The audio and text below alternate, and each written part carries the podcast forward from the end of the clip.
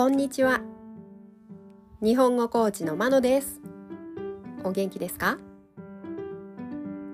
このポッドキャストでは日本語のいろいろな表現を紹介します。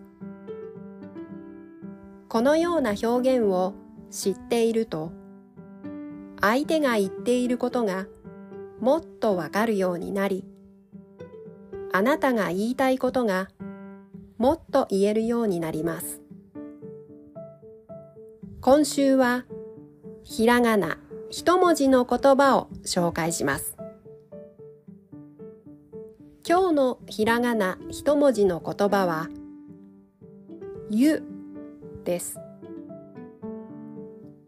ゆは熱い水のことです。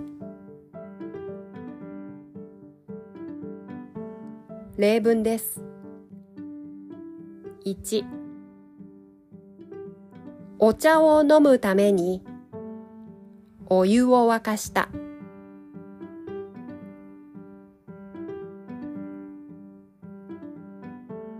2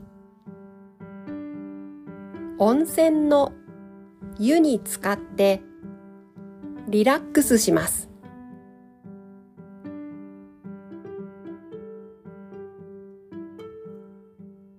3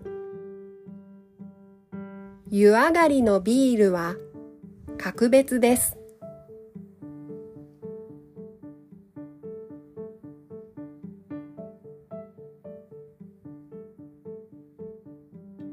いかがでしたか？